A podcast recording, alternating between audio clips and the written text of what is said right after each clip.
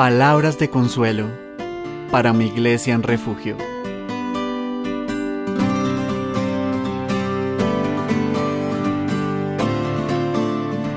Hoy estaremos meditando en Lucas 2, 49. Dice este versículo. Entonces él les dijo, ¿por qué me buscabais? ¿No sabíais que en los negocios de mi padre me es necesario estar? La reflexión del día de hoy se titula ¿Ocio o negocio? Tal vez te llamará la atención este título tan peculiar, pero quiero que me des la oportunidad de mostrarte algo que tal vez no sepas acerca de estas dos palabras tan comunes. Empezaré por mostrarte que ambas palabras están íntimamente ligadas, debido a que la una se opone a la otra pues la palabra negocio es la negación del ocio, significando entonces no ocio. Pero ahora sería bueno preguntarnos, ¿qué es ocio? Bueno, ocio para nosotros por lo general tiene una connotación de pereza o pasividad, atribuyéndose en muchas circunstancias al hecho mismo de no realizar nada.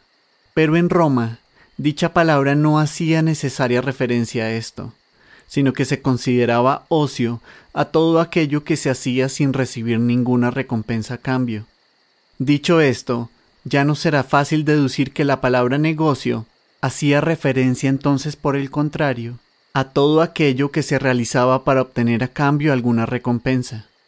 Ahora sí, teniendo estos conceptos en mente, nos cuenta el Evangelio de Lucas, en el contexto de nuestro versículo de hoy, que el Señor Jesús tenía doce años cuando sus padres fueron a Jerusalén a celebrar la Pascua, y que, al regresar, empezaron a buscar con afán a Jesús entre la multitud migrante, pero que luego de un día de búsqueda exhaustiva no lo hallaron, por lo que decidieron regresar urgentemente a Jerusalén para continuar su búsqueda allí.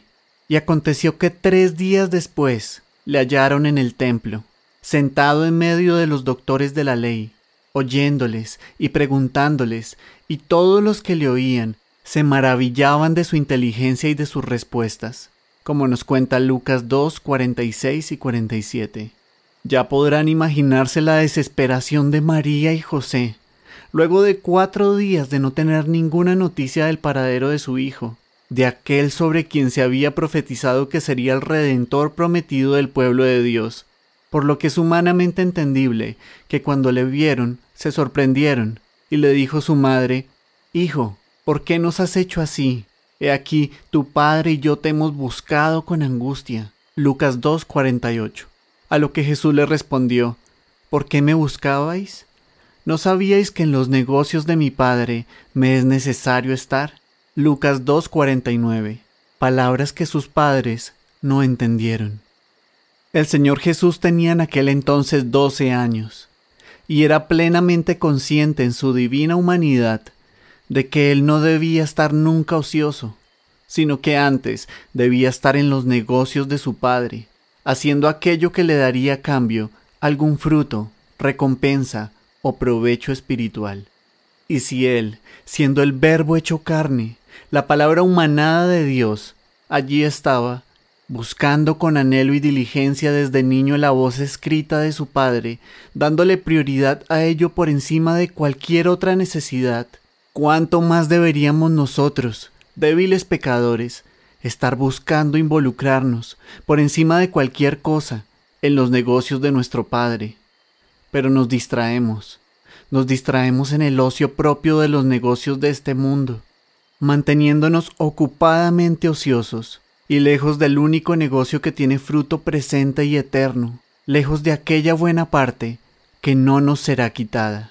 El Señor Jesús, siendo Dios, buscaba estudiar la palabra de su Padre, oraba intensamente y sin cesar, amaba estar entre su pueblo y cantaba himnos. ¿Y nosotros? ¿Qué acerca de ti? ¿Qué acerca de mí? ¿No sabemos que en los negocios de nuestro Padre nos es necesario estar? el Señor nos conceda de su poder, para que crezcamos en sabiduría y en gracia, para con Dios y con los hombres. Amén.